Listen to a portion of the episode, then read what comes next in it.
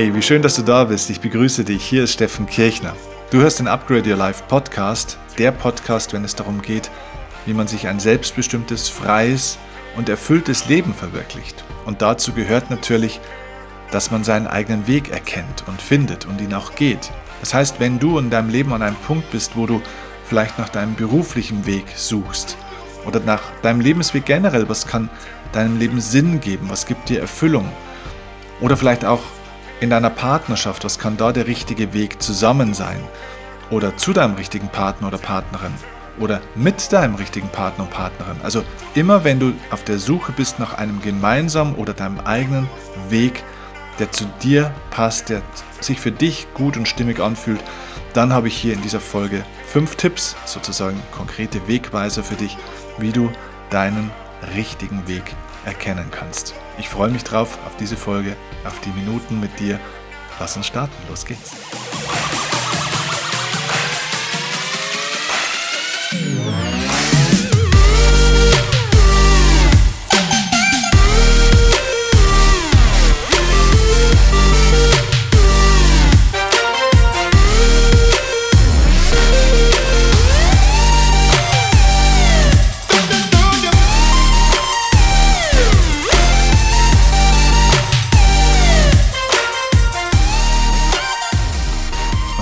Wunderbar, dass du da bist. Ja, ich glaube, es gibt nicht so viele Fragen, die mir zum Beispiel über die sozialen Medien, über Instagram und Co. häufiger gestellt werden als diese Frage, wie finde ich eigentlich meinen Weg, Steffen? Und ich kann dir eins sagen, diesen eigenen Weg zu finden, ist vielleicht tatsächlich viel leichter, als du denkst. Denn genau genommen gibt es eben deinen Weg, aber nicht einen Weg. Und das verwechseln wir ganz oft. Wir glauben, es gibt da draußen in der Welt Zehntausende von Wegen und Möglichkeiten und wir müssten den einen einzigen richtigen wahren finden, der davon der unsere ist. Und diesen Glaubenssatz möchte ich dir gleich jetzt an dieser Stelle zu Beginn ja rausnehmen sozusagen, denn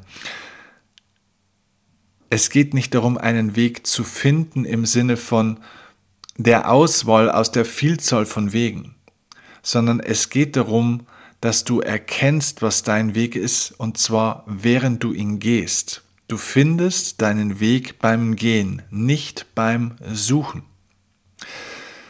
Wenn du also wissen möchtest, wie du deinen Weg findest, dann hör auf, nach ihm zu suchen, denn das würde davon oder das würde ja von, dem, von der Annahme ausgehen, dass es diesen Weg schon irgendwo gibt, sozusagen wie die Nadel im Heuhaufen, die man jetzt irgendwo suchen und ja finden muss. Und das ist nicht der Fall. Dein Weg entwickelt sich, während du ihn gehst. Und das hat viel mehr mit einer inneren Einstellung, mit einer Art, wie du dein Leben führst und wie du, ja, wie du deinen Lebensweg beschreitest, damit hat es mehr zu tun. Das heißt, dein Weg ist nicht dort, wo du ihn suchst, nämlich irgendwo da draußen in der Welt.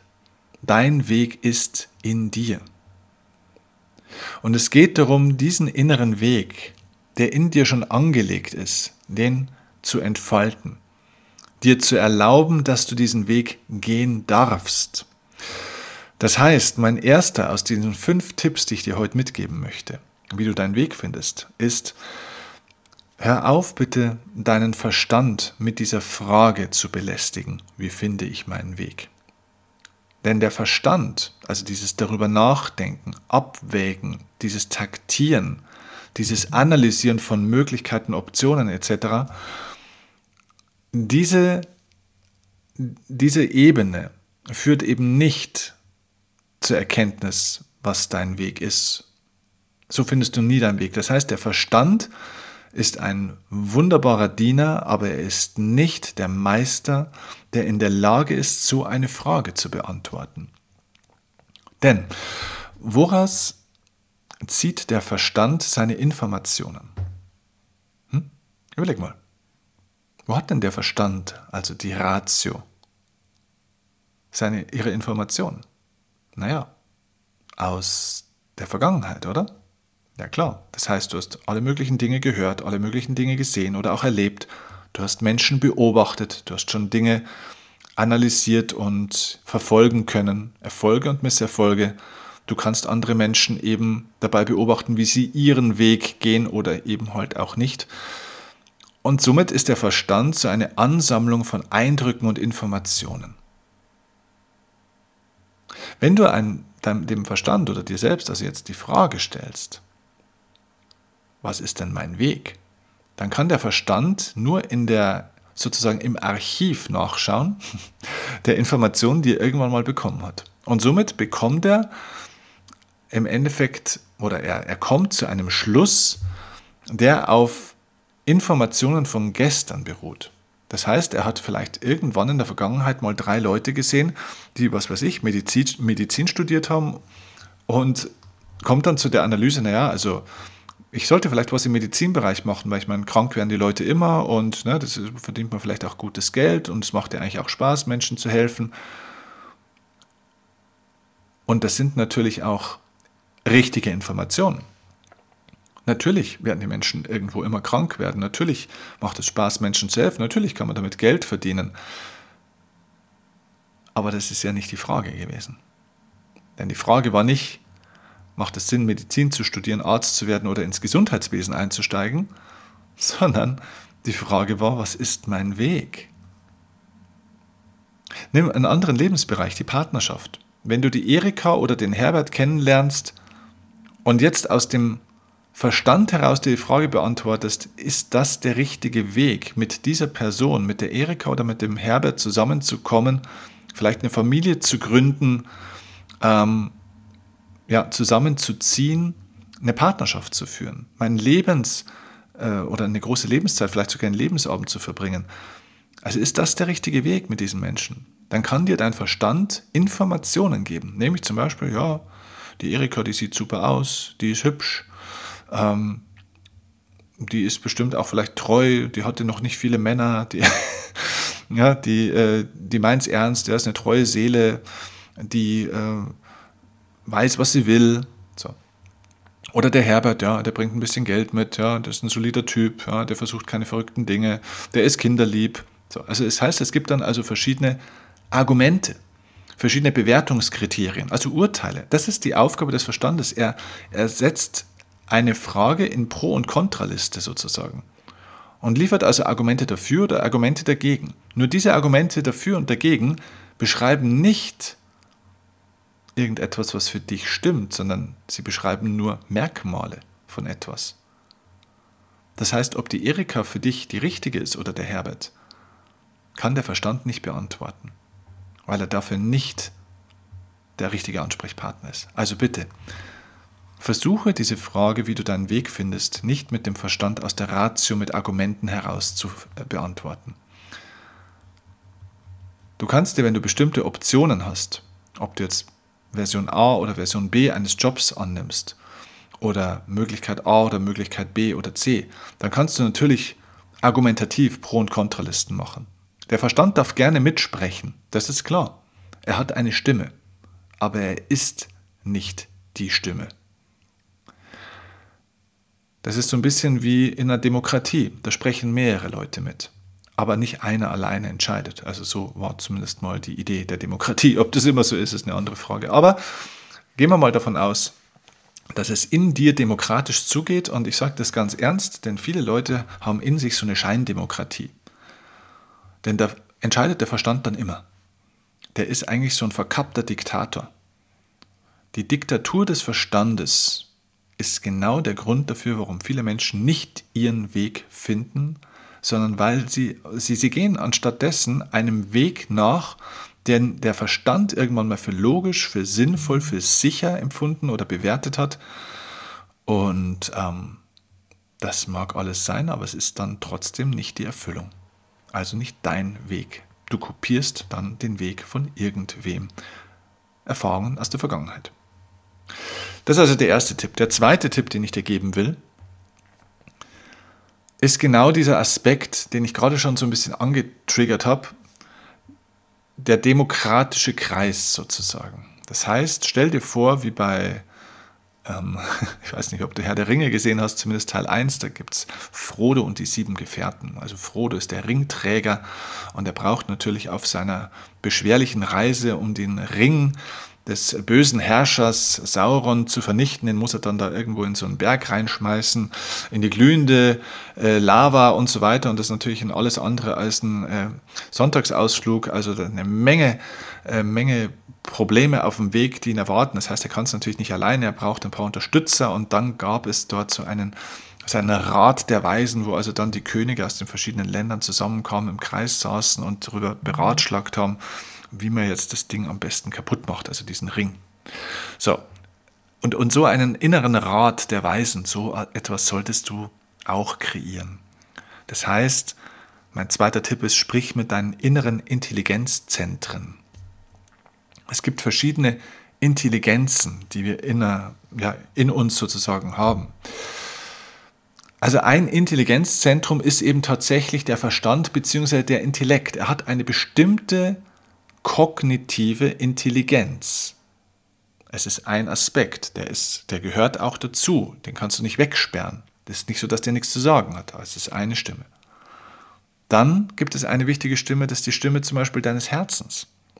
Das ist die emotionale Intelligenz. Eine ganz eine andere Ebene. Dann gibt es natürlich auch ähm, die spirituelle Intelligenz. Also während die emotionale Intelligenz sich eher über das Bauchgefühl ausdrückt, ist die spirituelle Intelligenz eher eine, ein Ruf, dem du folgst. Ich hoffe, du verstehst den Unterschied. Vielleicht mache ich mal eine eigene Podcast-Folge. Das könntet ihr mir mal schreiben, ob ihr mal Lust hättet auf eine Podcast-Folge. Was ist eigentlich der Unterschied zwischen emotionaler und spiritueller Intelligenz? Also das Bauchgefühl, das wir mit der Intuition auch oft verwechseln. Und es wird auch leider immer so beschrieben, aber Intuition ist eher ein spiritueller Aspekt einer spirituellen Intelligenz. Das Bauchgefühl kommt eher aus, ne, es sitzt ja tatsächlich im Darm, ja, ein Großteil unseres Hirns sitzt ja tatsächlich auch im Darm. Ja, das sogenannte Bauchhirn ist auch der Fachausdruck dafür. Und dieses Bauchhirn gibt uns ein bestimmtes Bauchgefühl. So, und dieses Bauchgefühl basiert aber trotzdem auf bestimmten anderen Prozessen, das dann kommt. Eine andere Ebene der Intelligenz, aber die spirituelle Intelligenz, die dann also eher über die Sprache der, des Rufes, der Intuition, ähm, der inneren Stimme sozusagen an der Stelle arbeitet, ist nochmal eine andere Ebene. Also wenn ich da mal einen eigenen Podcast dazu machen soll, dann schreibt mir doch gerne einfach mal entweder eine Rezension hier bei iTunes oder schreibt mir mal auf Instagram zum Beispiel, wenn ihr da Lust drauf hättet. Oder wenn du gerne mal ein anderes Thema hättest, wo du sagst, hey, dazu hätte ich gerne mal mehr Infos, was du da gesagt hast, geh da mal mehr in die Tiefe. Schreibt mir einfach, was ihr gerne in diesem Podcast hören möchtet. So, also wir haben zwei Intelligenzzentren schon besprochen, äh, nee, drei. Den Intellekt, also im Verstand, dann das Herz ähm, und natürlich eben auch die spirituelle Intelligenz. Dann gibt es natürlich noch verschiedene andere Figuren, die man so entwickeln kann. Es gibt zum Beispiel vielleicht auch die, die Intelligenz des inneren Kritikers. Das heißt, es gibt auch eine kritische Stimme in dir.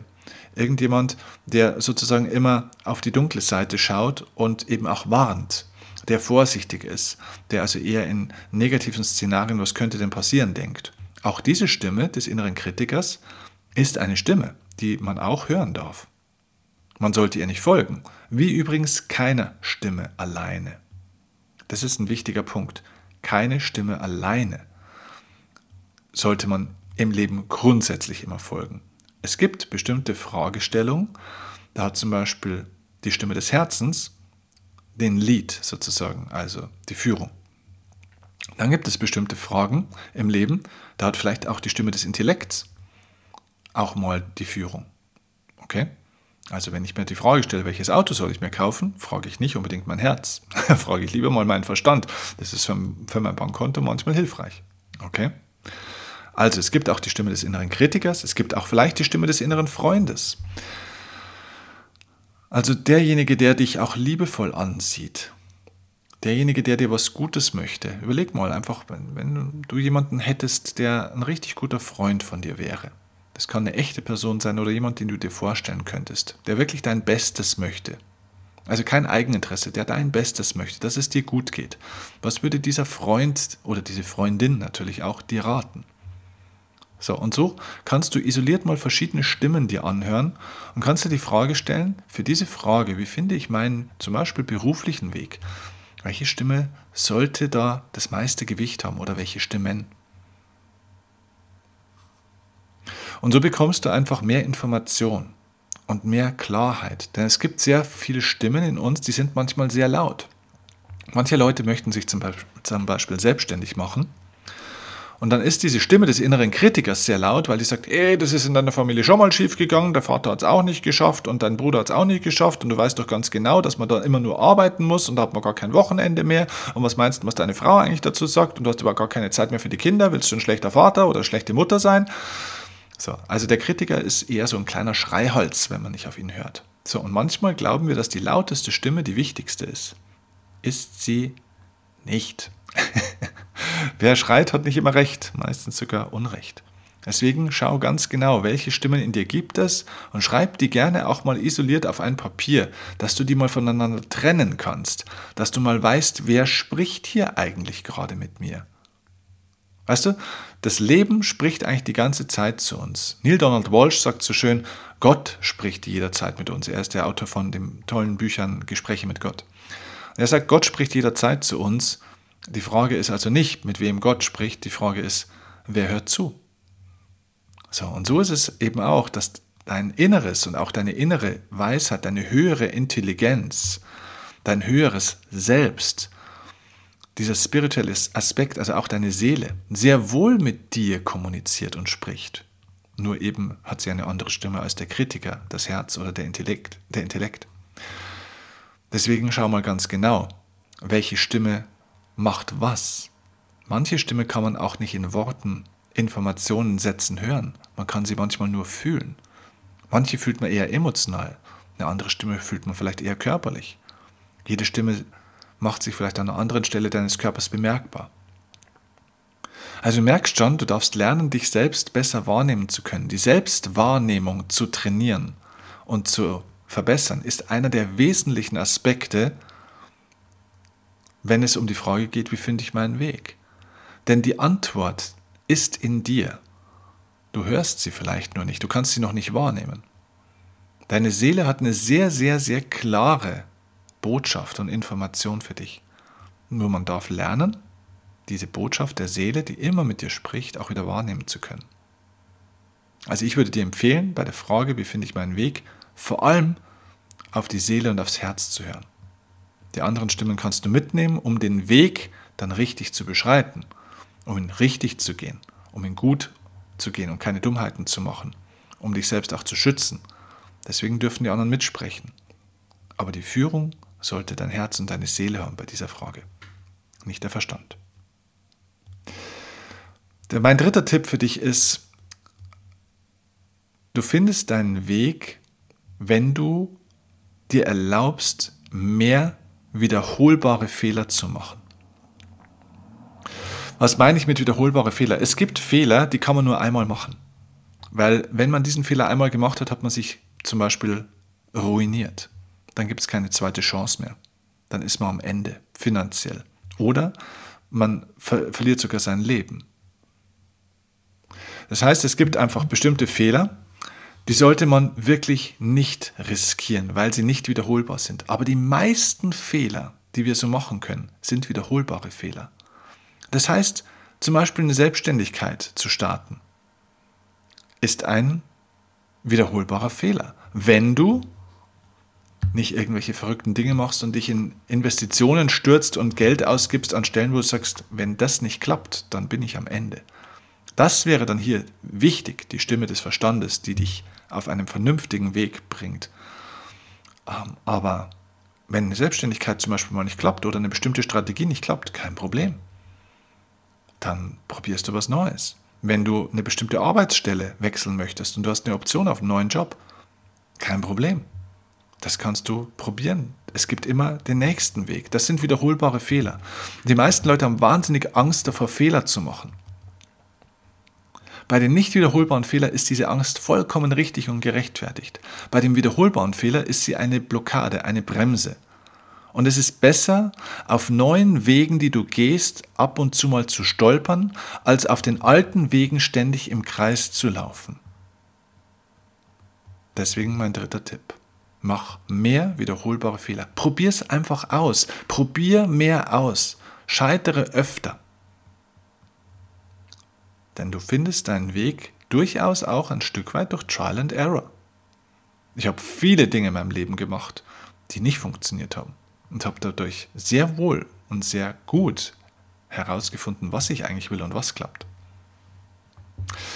Mein vierter Tipp ist, versuch nicht, den Weg anderer Menschen zu kopieren.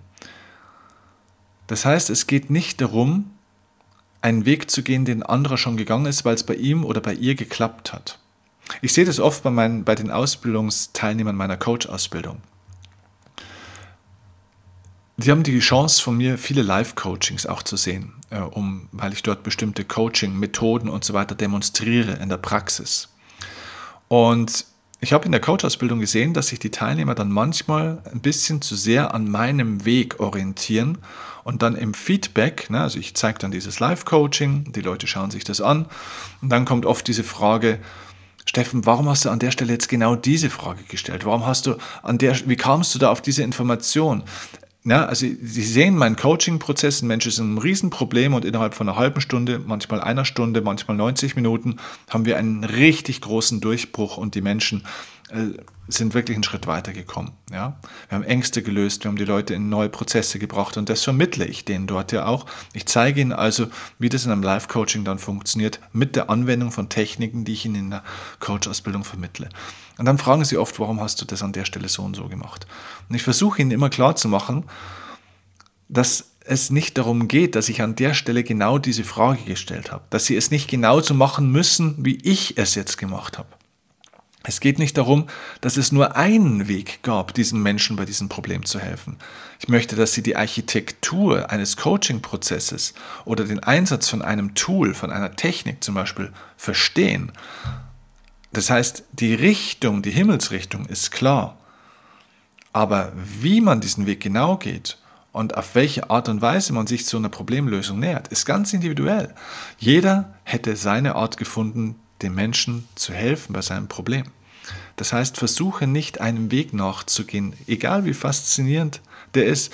Man kann äh, sich die Wege anderer anschauen von Menschen, man kann davon lernen, aber bitte nicht kopieren. Denn es gibt auch Menschen, die dir ihren Weg als deinen Weg verkaufen wollen. Das heißt, ganz egal wie erfolgreich jemand ist, lerne, lass dich inspirieren aber niemals kopieren. Auch nicht, wenn dieser Mensch sagt, bei mir hat es super geklappt, mach's doch einfach so wie ich. Dann bist du immer nur der Zweite auf dem Weg des anderen. Ja, und damit komme ich schon zum fünften Tipp. Der fünfte Tipp, wie du deinen Weg findest, ist, dass du vielleicht verstehst oder für dich jetzt hier an der Stelle annimmst, dass der eigene Weg sich dadurch zeigt, dass er eben nicht der leichteste ist. Der eigene Weg ist immer der beste Weg, weil es dein Weg ist, aber er ist mit Sicherheit nicht der leichteste Weg. Und es gibt viele Menschen, die sagen, wenn es nicht leicht geht, dann geht es einfach nicht. Es muss immer leicht gehen, weil... Entschuldigung, ich gehe seit jetzt bald zwei Jahrzehnten wirklich meinen Weg. Und glaub mir eins, das ist der Weg meines Herzens, meiner Seele. Mein ganzes Leben, meine Lebensfreude, meine Energie steckt in diesem Weg und in dem, was ich tue. Aber glaub ja nicht, dass das ein leichter Weg war. Das war überhaupt nicht immer leicht. Viele Dinge gingen leicht, aber es war nicht alles leicht. Es, der eigene Weg ist der Weg der eigenen Transformation. Und ja, da muss ich auch an meine Schattenseiten ran, da muss ich auch an meine Ängste ran, denn der Pfad auf dem eigenen Weg geht nicht an der Angst vorbei, sondern durch die Angst hindurch. Erwarte also bitte kein Wellnessprogramm. das ist es nicht. Und jeder, der dir was anderes sagt, baut eine Illusion. Und deswegen finden viele Menschen ihren Weg nicht, weil sie immer nach dem leichtesten und einfachsten Weg suchen. Es muss auch nicht zwingend der schwerste sein. Aber der leichteste ist es in der Regel nicht.